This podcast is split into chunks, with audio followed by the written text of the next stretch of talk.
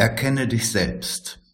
Dieser berühmte Satz war eine Tempelinschrift über dem Eingang des Orakels von Delphi, in Stein gemeißelt vor 2800 Jahren und wird seiner Bedeutung wegen auch heute noch gern zitiert. Geschafft hat es allerdings kaum jemand. Es ist eben ein Zitat, trotzdem hat es Relevanz.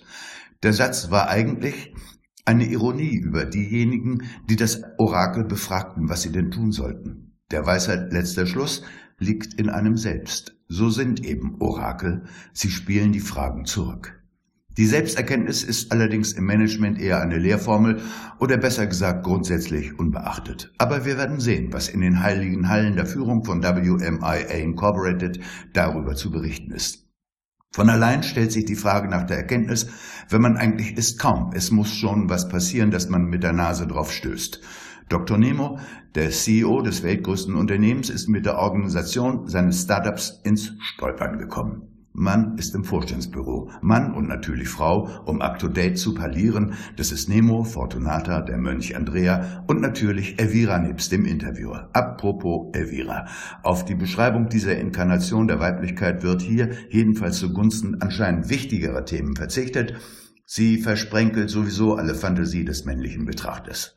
Der Startup, an dem Nemo ein Viertel seines Kapitals investiert hat, läuft anders als er denkt. Nemo, die haben alles durcheinander gebracht. Das, womit man sich sonst identifizierte, die Rolle, die man so hatte, ist nicht mehr festgelegt. Gott sei Dank gibt es noch die Hierarchie, aber die Rollen, die Personen, die die Positionen ausfüllen, sind variabel geworden. Mann, oh Mann. Nemo und seine Vorstandskollegen, das sei hier bemerkt, müssen ihre Rolle loslassen. Manche Chefs stehen mit einem Male in zweiter Reihe und das ist schon jedenfalls für die alten Haudegen eine Herausforderung. Interviewer, was ist das Problem? Nemo, na hören Sie mal, ich bin der Chef, der CEO. Fortunata, das ist die Rolle, die du im Unternehmen hast? Nemo, klar, die Rolle habe ich hier schon seit Jahren und die lasse ich mir nicht wegnehmen. Fortunata, Irrtum, mein lieber Nemo, nicht du hast die Rolle, die Rolle hat dich. Interviewer, hm. Nemo schaut verdutzt und Elvira fügt hinzu, wer bin ich, wenn ich bin, was ich habe und dann verliere, was ich habe? Nemo, ich muss doch wer sein.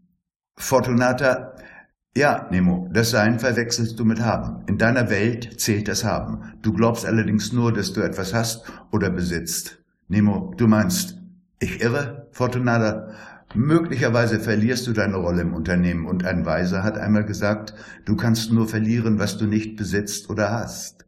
Nemo, wer bin ich dann, wenn ich nicht bin, was ich habe? Du meinst, ich sollte mich mal selbst erkennen, hinter die Fassade schauen?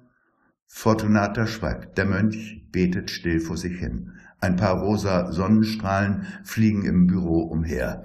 Immerhin hat Nemo das mit der Fassade des Habens und der Rolle irgendwie begriffen und wie immer muss er in solchen Momenten zum nächsten Termin.